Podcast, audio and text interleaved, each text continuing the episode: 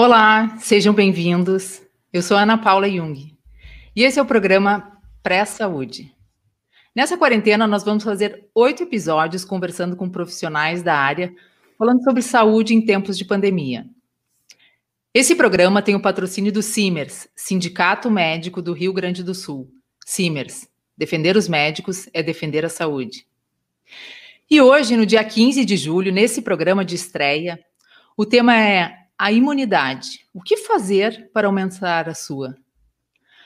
Para falar sobre isso, eu vou conversar com um grande especialista em imunidade, o renomado médico reumatologista, patologista clínico e especialista em autoimunidade, que vai falar diretamente de San Diego, na Califórnia, nos Estados Unidos, Dr. Carlos von Millen. Boa tarde, Dr. Carlos, seja muito bem-vindo, lhe agradeço a oportunidade de poder conversar com o senhor em nome da Rádio Press. Boa tarde, bom dia para mim aqui. Eu estou quatro horas atrás de vocês. Ah, na Califórnia, realmente San Diego, fronteira com o México, bem aqui no sul. E nós aqui também com uma situação inusitada, como no Brasil, de tal forma que as, as pessoas estão tentando se resguardar o máximo possível uma vez que estamos num abrir de economia, fechar da economia, podemos ir aos parques e praias aqui, estamos na costa do Pacífico, no outro dia não podemos, tudo dependendo da epidemia em si, como o vírus tem se comportado. Eu agradeço muito a oportunidade de estar com vocês, com os ouvintes, agradeço ao Sindicato Médio do Rio Grande do Sul, uma força ativa sempre em defesa dos profissionais da medicina aí no sul do país, e eu mesmo sou de originalmente de Porto Alegre, nasci no interior do Rio Grande do Sul. E o pessoal me diz nas lives que eu tenho feito que meu sotaque é muito interessante. Então, é, certamente nós vamos ter uma ótima live. Espero poder dar a minha contribuição e, quem sabe, até tranquilizar um pouco as pessoas nessa situação de emergência. Que bom. Então, para começar, indo direto ao tema do programa, eu queria que o senhor desse dicas práticas. Como podemos melhorar a nossa imunidade? Certo. Tem alguns uh, esquemas assim que as pessoas uh, fazem, publicam, tem outros que os próprios médicos utilizam, quem está na linha de frente. Eu tenho procurado conversar aqui com colegas que estão nos hospitais, fazem plantão em UTI, o que, que eles estão usando para se proteger, né? Do ponto de vista prático, e o que se sabe também da parte teórica, é claro, em relação à imunidade da pessoa. A primeira linha de defesa nossa se chama imunidade inata e é representada por uma série de barreiras físicas. A pele, por exemplo, não deixa entrar bactérias e vírus, né? mas uh, outras barreiras que nós temos e também por células especializadas, como células ditas assassinas naturais, células NK, ou células T, T de Teresa, que são citotóxicas, são células que matam as que estão infectadas por vírus. Essas são a primeira barreira nossa. Portanto, essa é a primeira defesa contra o coronavírus que todos nós dispomos. Como nós podemos fazer para melhorar essa primeira defesa? E não deixar que o vírus tome conta do nosso corpo. É isso que se, se traduziria a pergunta, né? Fortalecer essas células, então, essas células guerreiras que estão na, vamos estimular células guerreiras que farejam que algo não está bem, algo estranho entrou no nosso organismo e vai atacá-las, então, vai atacar esse vírus, no caso, efetivamente.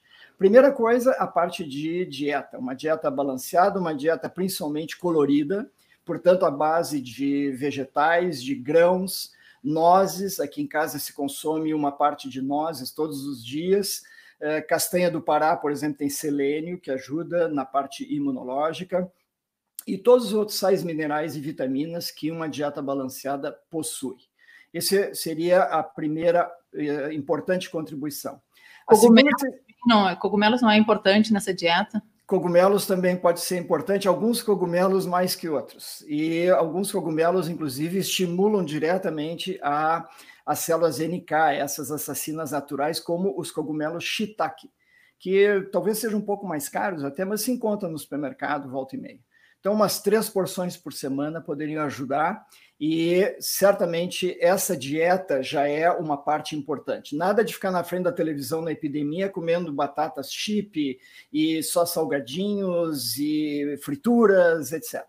Então, essa é uma primeira parte importante. A segunda, já que nós estamos falando da pessoa na frente da televisão, não exagerar no álcool e principalmente a questão do cigarro. O tabagismo atrapalha bastante, mesmo aqueles cigarros eletrônicos. E, segundo lugar, terceiro agora, seria a parte de exercício. Parte de exercícios eh, não precisa ser exercícios físicos extenuantes, ao contrário, exercícios eh, que ultrapassam certo limite pioram até o sistema imunológico. Então, o ideal é que seja, por exemplo, dizem, diz a literatura, 150 minutos de exercício, eh, tipo uma caminhada rápida por semana. Não precisa ser uma caminhada por semana? Uma caminhada rápida por semana, ou na verdade ninguém vai ficar 150 minutos sem parar, né? ainda mais que não tenha preparo físico, mas ao longo dos dias de uma semana. Isso já seria suficiente para estimular o sistema imune. Quem tiver cachorro, por exemplo, quem tiver um pet em casa e puder sair duas, três vezes, está protegido de várias doenças, inclusive as virais, mas também as doenças cardiovasculares. Se sabe hoje que quem caminha o seu cachorro diariamente tem 33% menos chance, e isso é científico, de ter um infarto do coração. Então, ah, quem, e quem já teve infarto e caminha o seu cachorro. Mas quem sai com o cachorro vai dar uma passeadinha, não é um jogging, não é uma caminhada acelerada. Não, não, é uma caminhada longa com o cachorro, uma meia hora com o cachorro de manhã, uma meia hora à tarde. Né? Já faz toda a diferença. Para quem já teve. Cuidados, né? Para quem já teve infarto, também protege 60 e, mais, 60 e poucos por cento de ter um segundo infarto.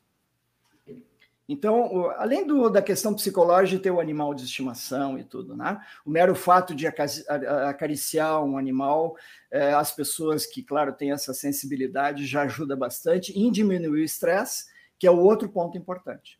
Então, diminuir o estresse, o que é fácil de se dizer, muito difícil de fazer, ainda mais nesse momento em casa. Né? Então, é, existem aulas de yoga pela internet, existem aulas de meditação pela internet, as caminhadas e os exercícios físicos ajudam demais nessa parte do estresse, e também a parte de caminhadas na natureza. Se descobriu em trabalhos feitos no Japão já há muitos anos que um banho de floresta, assim, assim dito, ajuda muito ao, ao funcionamento dessas células inatas do sistema imunológico. Por exemplo, ativa as células assassinas naturais contra o vírus. Nem todo mundo tem condição, morando numa cidade grande, de ir para tomar o seu banho de floresta, que é caminhar na floresta, sentir os aromas Exatamente, da floresta. Exatamente, é o que eu estava pensando em Porto Alegre. Exato, mas você pode trazer a floresta para a sua casa. Como? Através daquelas essências, aromas, que essência de pinho, por exemplo, que você coloca na tomada, naqueles. É, como é que se chama? Agora em português eu perdi a palavra. Mas você sabe que aquece aquilo. Né? Como? São os aromatizadores? Exatamente, que usa na tomada. Então aquilo aquece, né, aquela substância e dá aquele cheirinho agradável dentro de casa. Você tem o banho de floresta dentro de casa. Então isso ajuda bastante no sistema imune inato, isso é importante. O sono também. O sono vai diminuir o estresse se nós tivermos qualidade do sono. Se a pessoa ronca muito, se a pessoa tem apneia de sono, que o parceiro ou a parceira perceba, isso deve ser cuidado, é claro, porque senão o sono não será reparador e a parte de imunidade vai sofrer. Mas 7 a 8 horas de sono por dia seria o mínimo recomendado pela ciência, estou falando. Pode ser difícil para algumas pessoas, principalmente mudar hábitos, né? E, mas está comprovado, a pessoa que dorme entre 7 e 8 horas por dia tem cinco vezes menor chance de pegar uma infecção respiratória. Bastante, né? É, não, certamente ajuda bastante. Fora isso, tem pessoas que gostam de sauna, né? O choque térmico faz esse tipo de estimulação também. Aquela sauna finlandesa, por exemplo, que é uma sauna úmida, muito quente, nem sei que temperatura eles fazem, porque eu não estou acostumado com isso, mas depois eles tomam um banho frio, né? Eles vão na neve, por exemplo, e repetem o processo, digamos, 15 minutos dentro da sauna super quente e depois, 5 minutos que seja, fora na neve ou entrando numa, numa água gelada. E isso, esse, esse choque térmico é usado por muitos médicos aqui nos Estados Unidos trabalhando em UTI, por incrível que pareça. Eles fazem isso no banho em casa. Coloca o chuveiro, então, por 10 minutos muito quente, e depois água fria por 2, 3 minutos e repete três vezes. Vários médicos. Que a ideia da sauna estava um pouco distante da realidade, mas se dá para fazer isso no banho, então. Nós, nessa fase, nessa fase de epidemia da humanidade em que todos nós estamos aprendendo, né? Todos, todos. Quem diz chegar no, no seu programa aqui e dizer assim, eu entendo de epidemia, eu entendo desse vírus, é, vamos ficar com os dois pés atrás. Nós temos que ser humildes e aprender todos os dias e ser criativos. Fazer o, a sauna em casa, entre aspas, no chuveiro, é uma forma de ser criativo. Interessante. Eu achei que o senhor fosse começar pela vitamina D.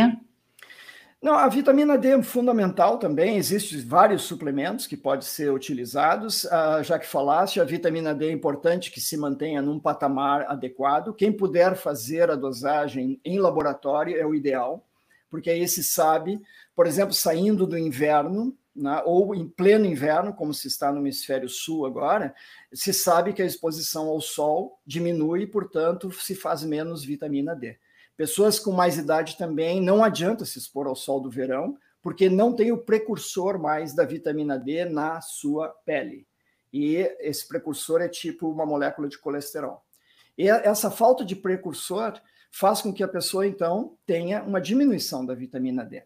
Se for possível dosar, dosa-se e se recupera através de suplemento. Quem não tem essa condição e quiser, durante o inverno, estar mais protegido, pode usar entre mil e duas mil unidades por dia, que não vai ter problema maior. O problema da vitamina D. Pois é, essa dose é segura. De, é, o senhor pode repetir? Sim, mil, mil, mil. Entre mil e duas mil unidades, via de regra, é seguro, a não ser que a pessoa já tenha utilizado doses muito elevadas de vitamina D de uh, previamente. Nesses casos, sempre é bom dosar com o médico em laboratório e o médico vai acertar a dose conforme o nível que estiver no sangue da pessoa. O grande problema pode ser o excesso de vitamina Isso D. que eu ia perguntar, qual é o risco do excesso de vitamina D? E tem um modismo aí, principalmente no Brasil, se espalhou para alguns países, mas principalmente no Brasil, de utilizar mega dose de vitamina D, que não tem comprovação científica maior, em primeiro lugar, mesmo em doenças autoimunes ou em outras, existem casos anedóticos de pessoas que melhoraram aqui e ali, mas poderiam ter melhorado com outros medicamentos ou vitaminas. E o problema maior é que essas pessoas vêm a sofrer de hipercalcemia. Hipercalcemia é o cálcio muito elevado no sangue. A vitamina D tem a ver com o metabolismo do cálcio. Se usa em osteoporose, por exemplo, né? vitamina D, cálcio e outras substâncias para melhorar a osteoporose. Mas essa, essa hipercalcemia gera uma série de problemas. Por exemplo, dá muita fraqueza muscular, dores ósseas, dores nas juntas, cálculos nos rins, deixa as artérias das pessoas rígidas e, portanto, facilita a formação de uh, arritmias cardíacas, porque o fluxo de sangue fica pior no coração, e também faz com que a pessoa tenha pressão alta. Fora isso, existem náuseas, existem vômitos, existe constipação, prisão de ventre, a pessoa é, realmente tem dificuldades no trato gastrointestinal. E no sistema nervoso central, muito importante, confusão mental. A parte cognitiva sofre muito com o cálcio elevado e as megadoses de vitamina D. Vários pacientes meus que fizeram uso, tentaram essas megadoses de vitamina D para doenças autoimunes, tiveram realmente muitos desses parefeitos com dosagens altíssimas, tóxicas, no seu sistema sanguíneo quando eu dosei eh, em laboratório. Então, não é recomendado eh, esse tipo de reposição, não há necessidade de fazer isso para o sistema imunológico. Ok. Tem várias mensagens aqui. A Margarete Goldman, boa tarde, doutor Carlos. A Naumara Beck, boa tarde, doutor Carlos. Que oportunidade ímpar. A Ione Russo mandando, uh, mandando boas, bons fluidos. A Clarice que está assistindo. A Ma Madalena Fleck, boa tarde, doutor Carlos e Ana Paula. A Poli Condrite, amigos, boa tarde. A Nara Longini mandando um alô. Luiz, Dr. Luiz Mário Souza Pinto Neto. Boa tarde, meu primo. Angela Jung dizendo: Vou comprar um cachorro. Ó, vai ser uma boa desculpa, né, para quem não comprou o cachorro ainda para poder sair. Silvana Luquezzi, óleo essencial faz essa tarefa da floresta. Acho que ela gostou da ideia. Sem dúvida. Cláudia Penteado, parei que correu meio rápido. Cláudia Penteado, subi um pouco, tem que baixar um pouquinho mais ali. Melhor jornalista, ótima entrevista. Ah, muito obrigada. Ana Carolina Pasqualini, muito bom. Ângela Jung, adorei as dicas valiosas. Cláudia Penteado, adorei a ideia da aromaterapia da floresta. Eu também gostei dessa ideia. Rosana Nishu, Ni, Nishimura, boa tarde. Uh, Doutor Luiz Mário, muito bom. Devemos alertar a toxi, toxicidade da vitamina D. O doutor já, já falou, né? Acho que esse comentário foi antes. Angela Jung, super importante essa informação sobre excesso da vitamina D. Letícia Pereira, estou adorando as dicas. Aqui tem uma pergunta: 50 mil unidades internacionais por mês, adequada de vitamina D? Se nós pensarmos que a dose diária pode ser entre mil e dois mil, multiplica por 30 dias, em média, nós teremos 30 mil a 40 mil unidades, né? Então, seria adequado. Okay. 60 mil, quer dizer, 5, entre 30 e 60 mil, quer dizer que 50 mil estaria adequado por mês. Tem várias maneiras de repor a vitamina D, o importante é que não seja excesso e sempre que possível dosar no laboratório. Isso é o mais adequado. A vitamina C também é importante para prevenir a gripe? A vitamina C é extremamente debatível, é, é, não há uma evidência clara das várias séries. Alguns dizem que funciona, outros trabalhos dizem que não funciona tão bem. É, pessoas é, já utilizaram a vitamina C, inclusive na fase hospitalar da Covid, é, principalmente na China. Mega dose de vitamina C endovenosa nesses pacientes hum, que estão mal no hospital e não houve nenhuma resposta. Mas isso é uma das fases da doença. Então, mesmo em termos de, se nós levarmos em consideração todas as outras viroses respiratórias, onde se tentou usar a vitamina C em observação científica, não houve uma resposta que fosse brilhante, que a gente ficasse convencido. Mesmo assim, tem muitas pessoas que acreditam na vitamina C e tomam uma grama por dia. Ok, eu em breve vou lhe perguntar sobre tratamentos como profilaxia, a gente vai falar sobre hidroxicloroquina, sobre cloroquina e ivermectina. Já vou lhe perguntar sobre isso, mas antes eu quero ler uma mensagem que o Simers mandou. O Sindicato Médico do Rio Grande do Sul defende com veemência a autonomia do médico para optar pelo melhor tratamento ao seu paciente, com o devido consentimento informado de acordo com o Código de Ética Médica. Ao Estado, cumpre, cabe cumprir a Constituição Federal e promover todas as condições para o tratamento de saúde dos indivíduos com ambientes, equipamentos e medicamentos adequados para a redução do risco de doença e de outros agravos. Simers, defender os médicos é defender a saúde. Então vamos à pergunta que todo mundo quer ouvir e tem várias informações, às vezes meio convergentes.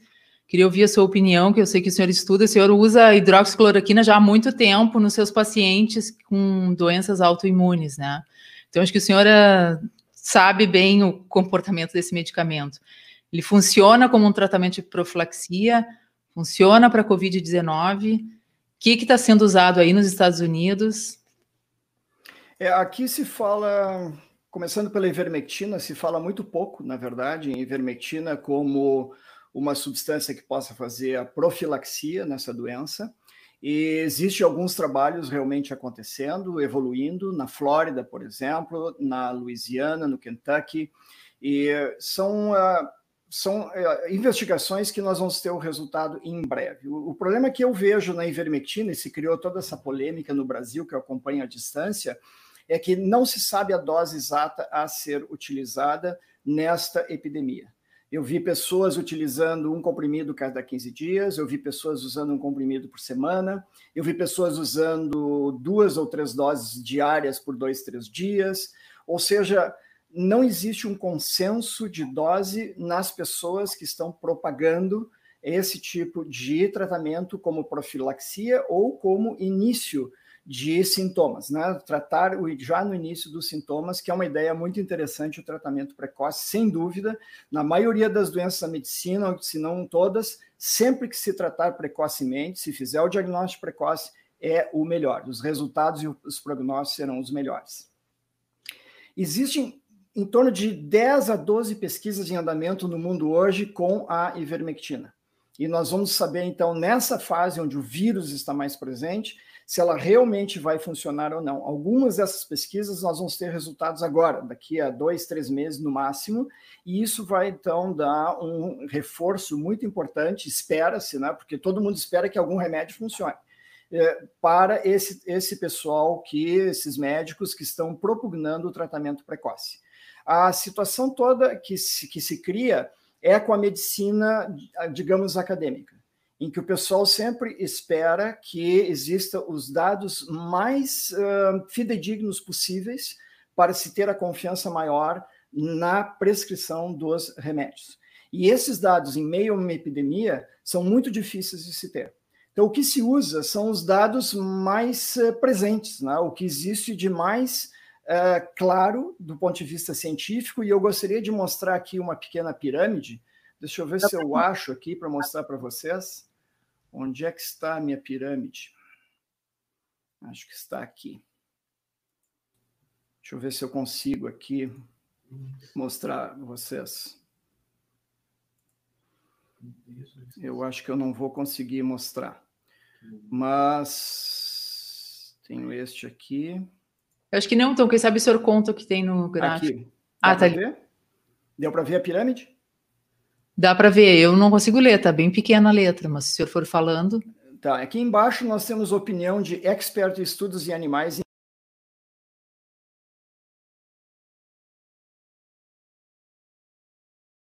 área que mostraram que vermectina funciona no tubo de ensaio, mas isso não quer dizer muito porque uma série de substâncias funcionam em, em vitro, um detergente, um sabão funciona.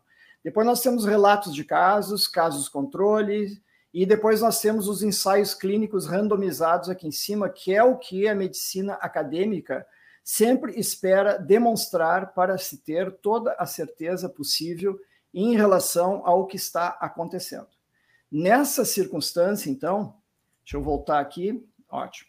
Nessa circunstância, o pessoal da medicina acadêmica espera que existam as melhores evidências científicas imperturbáveis para então prescrever.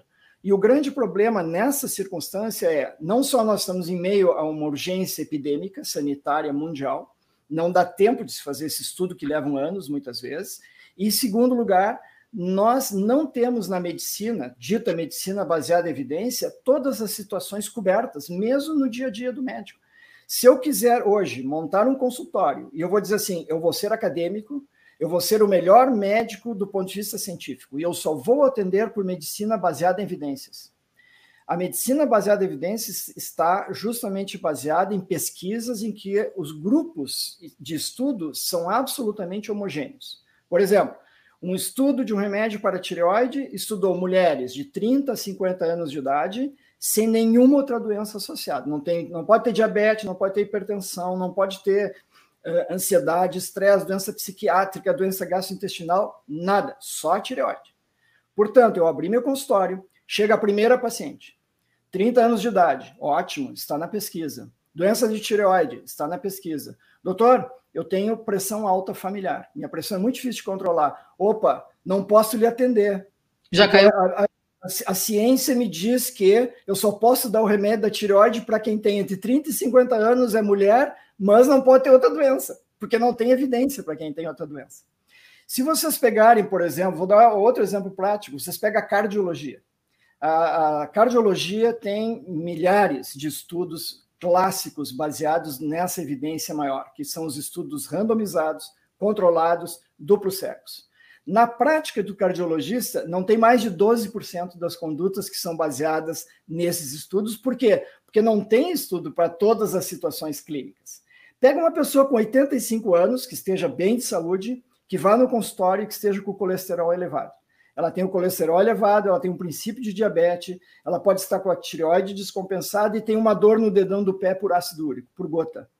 Qual é o estudo que me diz com evidência baseada, ou seja, estudo de randomização controlado, etc., que me dá o que fazer nesse paciente. Não tem. Não existe. Desculpa lhe interromper, a gente já está. O tempo passa muito rápido, faltam cinco minutos. Eu quero que o senhor fale daí sobre hidroxicloroquina também. Certo. Então, só para concluir, nesse, nessas situações eu não tenho como me posicionar a não ser com a arte da medicina. Ou seja, nós temos a parte científica, acadêmica, e nós temos a arte médica. E essas duas partes são, sim, medicina baseada em evidências, por conceituação. Então, essa situação da cloroquina agora entra na parte da arte médica também, embora já exista bem mais evidências na pirâmide que eu mostrei, bem mais acima do que a ivermectina, nos dizendo que pode funcionar sim no período de sintomas e, quem sabe, até na profilaxia pré-exposição. O que, que significa isso?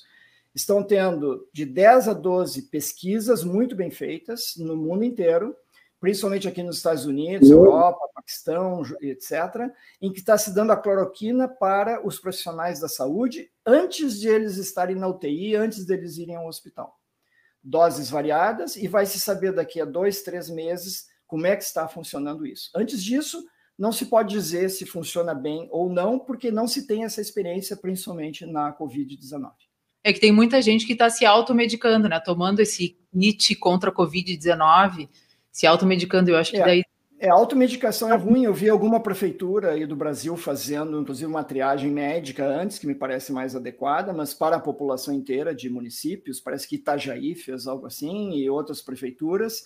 O problema é, como disseste, dispor, dis, disponibilizar à comunidade uma maneira de que haja serviço de telemedicina e que tenha um acompanhamento médico. Agora, é, é uma situação muito ingrata, justamente porque não tem todo o embasamento que se gostaria nessa situação, mas todos eles, tanto o grupo acadêmico quanto o grupo é, que propugna a terapia precoce, eles têm o um melhor interesse no seu paciente, eu tenho certeza. Não existe má fé, não existe politização, ou não deveria existir nessa circunstância de dar ou não remédio. O médico pode se responsabilizar, sim, em qualquer doença, em qualquer momento, por dar um remédio ao seu paciente, desde que haja, haja esse mútuo acordo informado. Risco, benefício. Qual é o risco da cloroquina? Qual é o benefício? Para terminar, cloroquina. Não existe risco maior de se usar a hidroxicloroquina em uma semana, duas semanas. Os reumatologistas usam esse remédio há 30, 40 anos, quem está na ativa, e esse remédio já tem 70 anos no mercado, se conhece ele de fio a pavio e se sabe que no curto prazo, nas doses preconizadas para lúpus, artrite, etc., ele não causa morte por arritmia, não vai causar cegueira, nem outras circunstâncias que foram muito mal ah, colocadas na imprensa, na mídia, como eu tenho visto, inclusive por colegas. Muito bom esse esclarecimento. Tenho mais várias perguntas que não vai dar tempo de fazer. Eu queria ver se o senhor responde rapidinho uma pergunta que é muito interessante, que é a questão dos grupos sanguíneos e da predisposição genética. Se é verdade que tem algumas pessoas que ficam mais suscetíveis a, porventura, desenvolver um quadro de Covid mais grave em relação a outros. É, nessa epidemia, você quer ser grupo sanguíneo O. Grupo sanguíneo O está protegido. Ah, é? não, é? É, não perfeitamente, mas o grupo, pessoas do grupo sanguíneo por algum motivo que está se estudando, não se sabe ainda qual é, essas pessoas, se pegam a Covid, fazem um quadro leve. Não vão ao hospital, não fazem aquela parte de pneumonia, etc. Um, o grupo A positivo, eu sou A positivo, esse está mais predisposto a fazer tanto a Covid quanto as complicações da Covid na fase hospitalar. Ah, então isso tudo está confirmado, isso já tem, estudo. Tem, tem pelo menos um estudo populacional que eu conheço, na, inclusive na China, tem estudos na Espanha e na Itália, comprovando exatamente o que eu falei agora. Portanto, nós temos população caucasiana e população asiática. E é claro que o grupo A positivo é o mais frequente na população, na maioria dos povos, mas é, é, o estudo que foi feito, inclusive na Europa, é um estudo do genoma humano, é do DNA humano. E eles foram lá e tentaram ver assim, quem é que faz mais pneumonia? Por que, que faz pneumonia? Qual é a genética dessas pessoas? E, entre outras coisas, descobriram três, quatro pontos da genética humana de propensão. as complicações da Covid, descobriram que um daqueles pontinhos genéticos lá tem a ver com os grupos sanguíneos. E o grupo B, o senhor não falou? Não, esse não tem, esse é tanto faz, não é, é independente. O que protege é o A e o que realmente deixa a pessoa suscetível é o A. Os outros grupos todos não têm importância. As crianças estão menos propensas a pegar o vírus? é, ainda estamos tentando entender. Nós entenderíamos melhor agora, quando aqui nos Estados Unidos e na Europa voltam as crianças aos colégios. Está uma discussão tremenda, porque há uma possibilidade das crianças fazerem uma doença multissistêmica, autoimune, semelhante à síndrome de Kawasaki, em que pega baço, fígado, gânglios, pega o coração, principalmente, e deixa sequelas. Pega as coronárias das crianças. Coronárias, as crianças podem fazer infarto. Felizmente, é um em cada mil que dessas crianças, até onde se saiba. Mas o pessoal está discutindo muito o retorno à escola, não temos ainda uma resposta para dar com segurança, seja aos pais, seja aos diretores de escola. Em dúbio pro réu. Na dúvida, eu, se tivesse filhos pequenos nesse momento, eu preferiria que eles estivessem estudando em casa, comigo ou online. Mais seguro. Bom, vamos ter que fazer duas formas. Ou uh, quem quiser saber mais lhe segue no seu canal no, no YouTube, né, que é Dr. Von Millen, ou a gente marca uma outra conversa, que tem muito assunto para falar, né? Chegamos assim na, na metade, eu queria agradecer muito a sua disponibilidade de compartilhar o seu, o seu conhecimento com a gente. Esse programa ele tem o patrocínio do CIMERS, Sindicato Médico do Rio Grande do Sul. CIMERS, defender os médicos é defender a saúde. E na próxima quarta-feira, que é no dia 22 de julho, às 14 horas, nós voltamos aqui, a conversa vai ser com o neurologista Dr. Pedro Chestatsky, que ele vai falar sobre a medicina do futuro. O programa Pré-Saúde é transmitido ao vivo pelos canais do Facebook e do YouTube. É só buscar Rádio Press e seguir o canal. Doutor Fomilen, muito obrigada. Lhe Obrigado pela oportunidade, ficamos à disposição aqui e muito grato pelos ouvintes, pela, pelo prestígio da audiência. Muito obrigada. Até lá.